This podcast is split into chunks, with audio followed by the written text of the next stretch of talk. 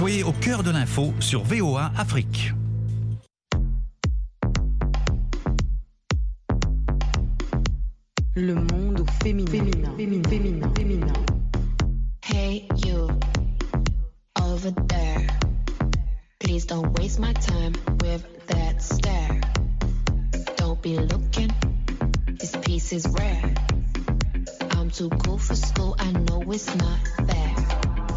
Auditrices, chers auditeurs, bienvenue à l'écoute de l'émission hebdomadaire de VOA Afrique, Le Monde au féminin.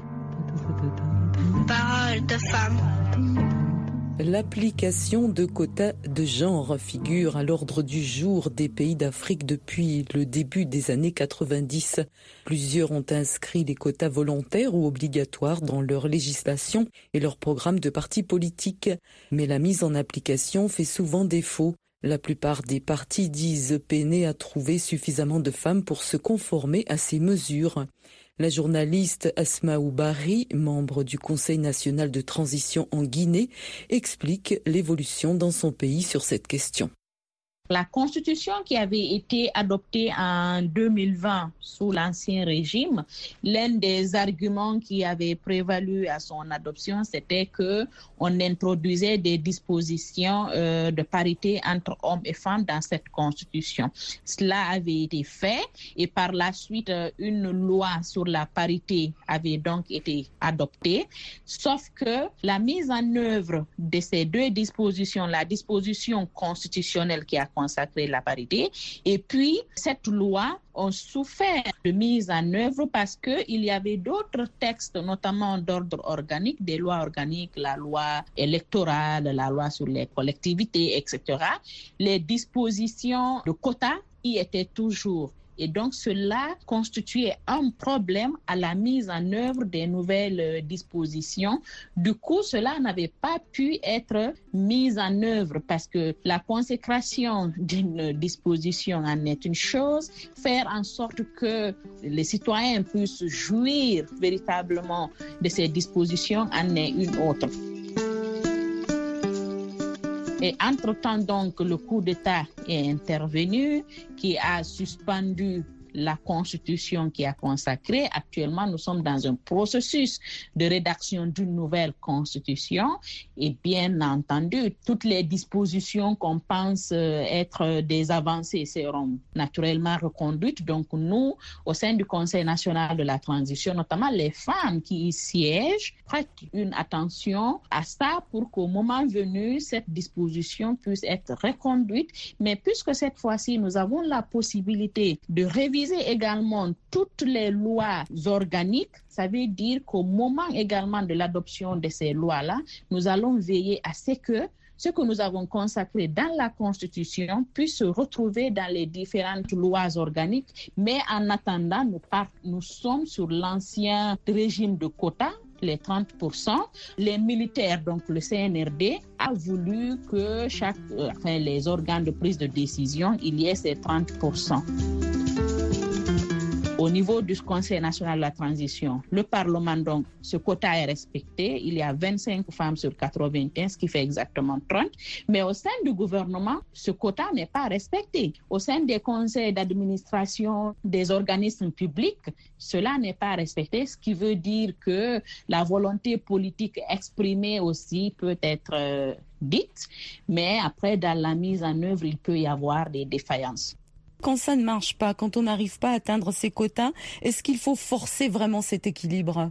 Et oui, je le pense parce que il faut vraiment avoir des mécanismes pour aller dénicher les femmes. Hein. On ne peut pas rester à dire ben on a cherché, on n'a pas trouvé. Non, il faut trouver un mécanisme pour pouvoir les dénicher. Nous ici, le gouvernement à travers le ministère de la promotion féminine a lancé le compendium des femmes. C'est une sorte de répertoire où on va retrouver les femmes, le profil des femmes et mettre en avant leur expertise. Comme ça, on sait que lorsque nous avons besoin d'une femme experte dans X on peut aller trouver la liste des femmes et choisir le profil que l'on souhaite. Il faut juste qu'aujourd'hui, nous puissions mettre en valeur l'expertise féminine. Il y a des femmes qui sont expertes dans plusieurs domaines, mais qu'on ne voit pas. Et c'est là où il y a le rôle de nos médias, de nos journalistes, de pouvoir valoriser l'expertise féminine, de les faire intervenir. Tenez, juste pour un simple reportage, par exemple, sur un sujet concernant l'environnement et les mines, en conférence de rédaction, dès qu'on évoque, on pense tout de suite à la personne à interviewer et on va à l'homme qu'on entend tout le temps. On ne cherche pas à savoir est-ce qu'il y a une femme qui pourrait en parler. Or, le fait pour la femme d'avoir cette expression publique, d'exprimer ses compétences, fera que quand il faudra nommer quelque part, ben on pensera à elle. Mais tant qu'elles resteront sous l'ombre, on aura toujours l'argument selon lequel on voulait nommer une femme, mais on n'en a pas trouvé. Mais les femmes, elles sont là. Hein. Il faut juste avoir euh, déniché où elles sont. C'était Asmaou Bari, journaliste et conseillère nationale en Guinée.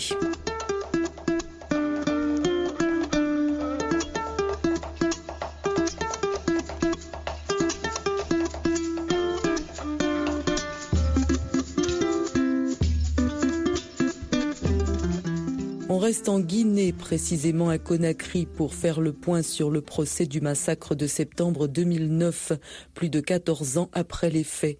Des membres des forces de sécurité étaient entrés dans le stade du 28 septembre à Conakry, où 50 000 personnes participaient à un rassemblement de l'opposition et avaient ouvert le feu. Ce jour-là et les suivants, au moins 157 personnes ont été tuées et 109 femmes violées. Asmaou Diallo, présidente d'Avipa, l'association des victimes parents et amis des victimes du 28 septembre 2009, dresse un plan de l'état d'avancement du procès qui met en cause l'ancien dirigeant Moussa Dadis Camara et d'autres militaires et officiels de l'époque nous sommes en train d'avancer. C'est quelque chose qu'on ne s'attendait pas du tout. On ne pouvait même pas imaginer que le procès allait se tenir. Et actuellement, ça avance euh, quand même euh, malgré qu'il y a eu trois mois qui ne sont pas du tout pris en compte parce que d'abord le mois de boycott par les avocats et les deux mois de vacances judiciaires. Donc, euh, à part ces trois mois, malgré les difficultés de finances pour les avocats qui réclament une meilleure condition de vie pour le procès, les choses euh, avancent euh, plus ou moins bien. Et actuellement, on est en train de parler de réparation. Et ils ont mis un fonds à disposition, un montant de 19 milliards de francs guinéens que le gouvernement a mis en place. Et il y a les partenaires qui pensent venir en aide pour pouvoir vraiment avancer, pour aider les femmes euh, et même les hommes, parce que ce n'est pas seulement les mm. femmes. Là, on parle d'un fonds pour toutes les victimes des événements du 28 septembre actuellement, nous, au niveau de la justice, il y a le président Dadis qui est là, qui était président en ce moment, avec presque, je peux dire, tout son gouvernement, parce qu'ils sont au nombre de 11. Et il y a d'autres aussi, il y a cinq autres qui sont indexés. C'est sûr qu'ils vont passer aussi devant les juges. Donc, euh, si on arrive à retenir ces gens et avoir toutes les vérités, on peut essayer d'éradiquer un peu l'impunité. Pourriez-vous nous dire de quelle manière vous contribuez à cette procédure à travers votre association de victimes? Au fait, depuis 2009, euh, on est sur le terrain tout en demandant vraiment justice, en faisant beaucoup de plaidoyer et surtout l'engagement qu'on a au sein de l'association. On s'est dit qu'il faut vraiment essayer d'éradiquer l'impunité parce qu'il y a eu beaucoup d'exactions dans notre pays, mais jamais de justice. Et on s'est battu, on pensait avec le gouvernement du président Alpha Condé, on pensait que, parce que c'est après les événements qu'il est venu au pouvoir, estimant qu'il est civil, il allait essayer de nous aider à avoir une justice, mais malheureusement, ça ne s'est pas passé comme ça. Il a fallu que la gente arrive au pouvoir. Et au temps du professeur Alpha Condé, ils nous ont promis tout le temps, bon, on va tenir le procès bientôt, c'est à tel niveau, c'est à tel lieu. Finalement, rien n'était clair et ils ont entamé la construction. Ils ont dit, bon, il faut construire un bâtiment pour pouvoir tenir le procès. Il faut un bâtiment digne de nom pour le procès. Nous avons accepté et on a continué toujours à écouter et à suivre de près on venait tout le temps voir l'état d'avancement de la construction du tribunal. Et finalement, c'est la jeune qui est arrivée et avec les assises nationales, il y a eu des recommandations qui sont sorties. Et moi, je faisais partie de cette commission. Donc, la priorité, les premiers points qui sont tombés, surtout au niveau des recommandations, le procès du 28 septembre était vraiment prioritaire. Parce que déjà, l'instruction était terminée depuis décembre 2017. Donc, rien ne pouvait empêcher le procès. On a travaillé avec euh, la Commission nationale des assises et le président de la transition a donné vraiment autorisation de terminer immédiatement ce bâtiment. Pour la protection des victimes. Qu'en est-il? Est-ce que vous avez des programmes spéciaux depuis l'ouverture d'abord du procès, la première euh, action que le gouvernement a eu à prendre, c'était pour le déplacement des victimes. Ils ont mis des bus à notre disposition pour acheminer les victimes de leur domicile au lieu du procès et de là à leur domicile. Ça s'est bien passé. Il y avait un peu de difficulté parce que les victimes avaient peur d'être reconnues dans ces bus, mais il y avait toujours des gendarmes qui étaient là pour les protéger jusqu'à arriver à leur domicile. En plus de cela, ils ont délivré des badges. Ça, c'était tout à fait au début. Des badges pour qu'elles puissent entrer dans la salle sans qu'elles ne soient inquiétées. Mais ce n'est pas très rigoureux pour laisser les gens rentrer dans la salle. Les gens peuvent vraiment rentrer, suivre le procès et monter dans le bus pour rentrer tranquillement dans leur maison. Mais on a eu des difficultés, bien sûr. Euh, le cambriolage qu'on a eu, deux fois on a été cambriolé et malheureusement on n'a pas eu de suite sur tout cela. Mais euh, les victimes qui sont passées devant les juges, euh, celles qui sont passées à huis clos, les femmes victimes de viol, il y a deux qui sont vraiment menacées. Jusque-là, on est en train de chercher comment les protéger parce que à chaque fois, elles changent de domicile. Et là, nous sommes euh, vraiment dans ce système pour qu'elles ne soient pas vraiment repérées. Et on est en train de travailler sur ça et on en a parlé aussi au ministère de la Justice pour qu'on puisse vraiment travailler ensemble. Parce que là, maintenant, il faut que le gouvernement s'implique pour continuer à protéger ces victimes jusqu'à la fin du procès. C'était la présidente d'Avipa en Guinée, Asmaou Diallo.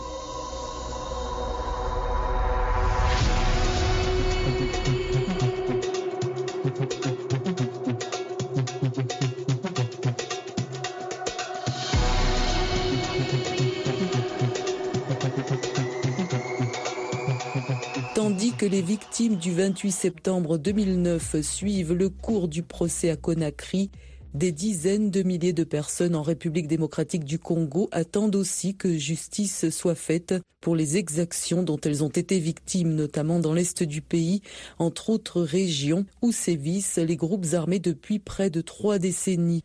Le gouvernement a lancé en 2022 le Fonds national de réparation des victimes de violences, le FONAREF. Depuis 1996, plus de 5 millions de personnes sont mortes à cause de la violence armée sur le territoire congolais. De nombreuses filles et femmes ont été et sont encore violées. Le point avec Elfie Esterne Kishi, directrice de la radio de la femme et coordonnatrice de Génération Femmes. La République démocratique du Congo aujourd'hui compte beaucoup d'ONG qui travaillent, qui militent pour euh, la défense des femmes, surtout à cause de la guerre qui sévit à l'Est depuis plus de 25 ans, plus d'une décennie. Et donc il y a eu accroissement des ONG, des organisations féminines pour euh, lutter contre euh, cette forme de violence d'abord physique, sexuelle. Et aujourd'hui, nous sommes engagés dans plusieurs formes de violence en République démocratique du Congo. Et donc ces ONG aussi travaillent sérieusement sur le terrain parce qu'il y a beaucoup, beaucoup de problèmes dans tous les coins. C'est vrai que ça a commencé à l'Est, c'est un peu plus grave, mais dans d'autres euh, villes aussi, maintenant, ça s'accroît aussi le mm. taux de violence. Et on associe à ça les violences euh, sexuelles urbaines, en milieu urbain. Et donc, les ONG travaillent vraiment d'arrache-pied pour accompagner le gouvernement à punir les bourreaux parce qu'il y a un problème d'impunité qui règne depuis toutes ces années. Et donc, c'est vraiment à ce stade-là que la RDC avance aujourd'hui avec la création aussi du mouvement du Fonds national qui va mm-hmm. s'occuper de tout et qui va essayer d'orienter aussi les ONG locales. Le Fonds national de réparation des victimes de violences, comment ça marche? Ce fonds a été mis en place par la Première Dame quand euh, le président de la République a promulgué la loi faisant euh, naître cette structure que tout le monde a salué parce que vraiment c'est un problème réel en République démocratique du Congo. Je pense qu'il faut donner du temps hein, parce qu'elle a été promulguée en 2022 en décembre. Comme vous savez, les affaires judiciaires prennent le temps. Il faut qu'il y ait le temps d'abord de mettre la main sur ces présumés euh, auteurs, les inculper et voir si ces femmes ont été réellement victimes et pouvoir les indemniser indemnisés. Je pense qu'il y a une procédure qui avait déjà été entamée l'année passée par le ministre des Droits humains qui s'est rendu à Kisangani pour euh, indemniser quelques femmes qui avaient été répertoriées parce que ça aussi c'est une vérité. Il faut pas prendre les femmes dans la foulée, il faut les identifier. C'est le rôle même du FONAREV, identifier les femmes. Ce sont des avancées significatives, mais nous on voit plus le côté le plus bénéfique, c'est la justice qui doit faire son travail pour mettre la main sur les bourreaux parce qu'il y a un problème d'impunité où ces gens continuent à circuler et même à défier leurs victimes RDC que nous décrions. Au niveau de la justice, c'est vrai que les efforts sont en train d'être faits en RDC pour euh, changer un peu la classe judiciaire, les magistrats, les juges, pour vraiment avoir des magistrats et des juges qui ne sont pas à la merci des politiques. Mais le premier politique en RDC, ce serait le président de la République, si c'est lui qui a lancé le Fonaref comme il l'a lancé et que la première dame s'est vraiment portée garante, s'est levée pour ce projet, nous espérons que au fil du temps, nous récolterons les résultats escomptés. C'était Elfie Esterne Kishi, directrice de la radio de la femme à Kinshasa en République démocratique du Congo, lors d'une visite dans nos studios ici à Washington.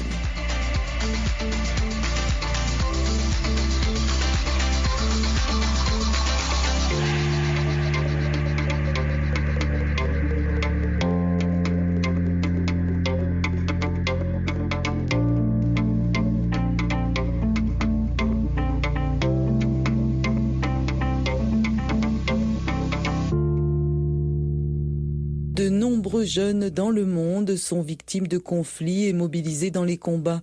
Lors des déplacements de population, certains se retrouvent dans la rue.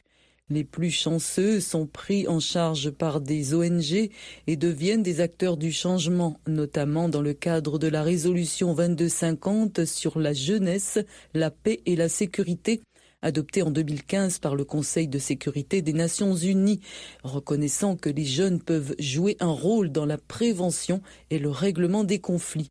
Sarah Ntambwe, fondatrice de Change Your World à Goma, dans l'est de la République démocratique du Congo, prend en charge des enfants désocialisés, notamment des filles. Lors d'une visite à VOA Afrique, elle s'est exprimée sur son travail et les aptitudes des jeunes qui devraient, selon elle, être mieux soutenus pour réellement contribuer aux efforts de paix et de sécurité. Nous croyons à la compétence de la jeune fille. Comme je le suis aussi, je suis une jeune fille, je réussis à monter une ONG. Donc d'autres filles peuvent aussi le faire. Et aujourd'hui, à travers l'ONG, nous travaillons en appui et nous assistons plusieurs familles. Et j'imagine combien de filles auraient le même potentiel, mais n'ont pas des opportunités de mettre en œuvre ces, ces potentiels. Donc, euh, c'est à cause de ça que nous, à notre niveau, nous commençons par identifier les filles dans les communautés qui sont affectées. Elles peuvent se retrouver dans la rue, elles se retrouvent euh, dans des centres euh, de prise en charge. Nous faisons des descentes avec nos fiches d'identification. Nous identifions les filles affectées par le conflit d'une manière ou d'une autre. Elles étaient violées, elles étaient euh, rejetées dans la communauté parce qu'elles sont tombées enceintes. Et quand on les identifie, on les écoute, des programmes de counseling pour orienter euh, selon les compétences qu'elles démontrent. Et à travers ces compétences, elles sont formées et arrivent maintenant euh, à mettre euh, ou à exhiber leur potentiel. Et là, on les accompagne pour faire d'elles de modèles positifs et sensibiliser d'autres filles à suivre le même processus. Parce que la jeunesse est là pour relever, au fait, euh, non seulement les défis, mais pour hériter aussi du leadership euh, de la nation. Donc, euh, à notre niveau, c'est encore un défi. Comme vous avez vu avec la résolution euh, 2250, elle a vraiment tablé sur la participation de la jeunesse. Quand on participe, on peut facilement s'approprier. Les programmes qui accompagnent la jeunesse, ce sont des opportunités. C'est pas tous les jeunes qui ont ces opportunités. J'ai vu des vidéos magnifiques de ce que vous faites avec tous ces enfants, ces enfants de la rue hein, que vous avez récupérés, et on leur apprend à danser. C'est une activité et une activité joyeuse. C'est important. Oui, c'est très important. Et ce sont des activités que nous avions mises en place selon le potentiel de ces enfants et euh, à travers leur attachement de culture. On peut pas aller loin de ce qu'ils sont habitués à faire. Et c'est ce que je voulais dire. Peut-être si je vais revenir à la participation il y a les processus de paix qui existent. Et euh, sur ces tables-là, je doute qu'il y ait des jeunes qui participent pour décider ou pour influencer les décisions. J'en ai participé une fois, mais c'était par le mécanisme de partenaire. Ce que nous voulons atteindre, c'est que le gouvernement table sur la participation de la jeunesse avec un quota efficace sur les décisions et l'influence de ces décisions. Sinon, c'est à travers les ONG que nous prenons aujourd'hui comme stratégie d'influencer dans les communautés. Mais Tous nous savons que la guerre ne part pas seulement de communautés. Il y a aussi des décideurs qui ont un rôle important à travers les accords, à travers euh, des décisions qu'ils prennent sur la gestion euh, du pays. Et c'est là que la jeunesse aimerait aussi participer pour influencer et du haut et de bas par la communauté. Parce que si la communauté elle est résiliente, mais les défis sur la gestion continue, on risque de se retrouver dans le même cycle et ça risque de compromettre les efforts que fournissent la jeunesse. Donc il faut que les gouvernements les décideurs soient conscients que la jeunesse est en train de faire du bon travail et qu'elle mm. mérite une table auquel elles doivent décider ou influencer les décisions. On parle des processus de paix, de l'implication des jeunes dans les processus de paix, mais comment éviter la guerre? Comment la prévenir?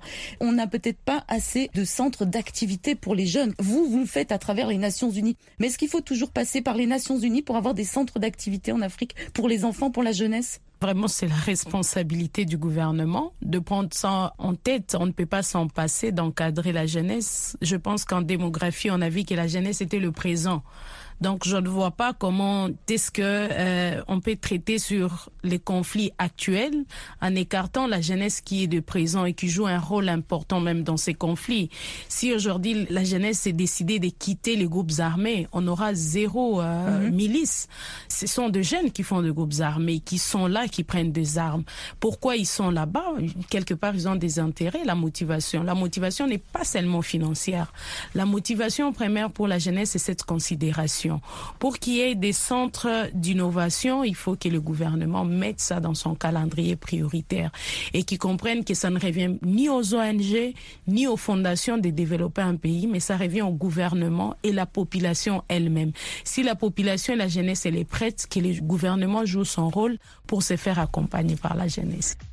Sarah Ntambwe est la fondatrice de Change Your World ou Changer votre monde à Goma, capitale du Nord Kivu, en République démocratique du Congo.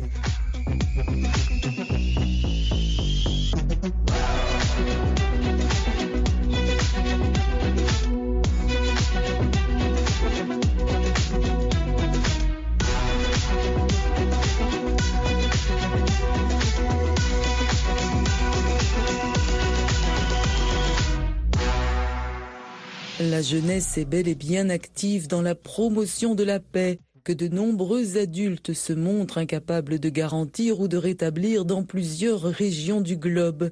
Une jeune Congolaise à Lubumbashi, tout aussi remarquable que Sarah Ntambwe à Goma et bien d'autres dans le monde, exerce une forte influence positive sur la jeunesse. À travers la fondation Malaika, Maggie Safi Makanda encadre les jeunes aux activités sportives comme le football pour en faire des vecteurs de la paix.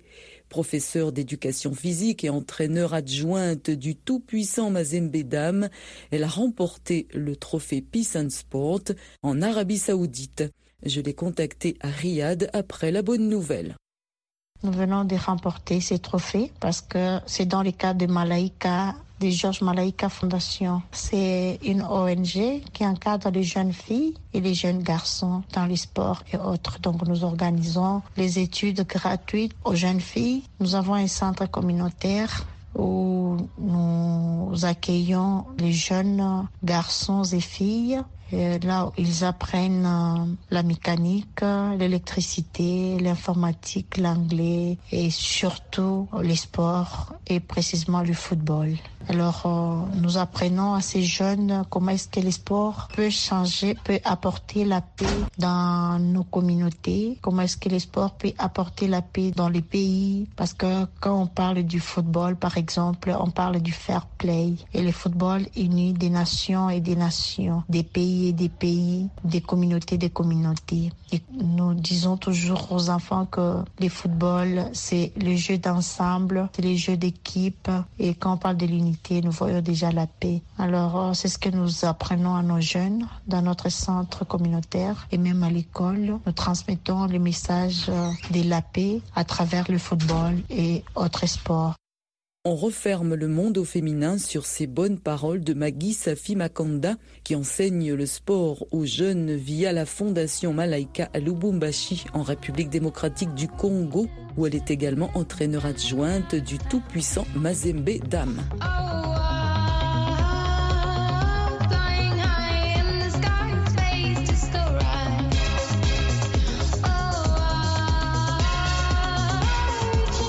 Merci beaucoup d'avoir écouté le monde au féminin de VOA Afrique.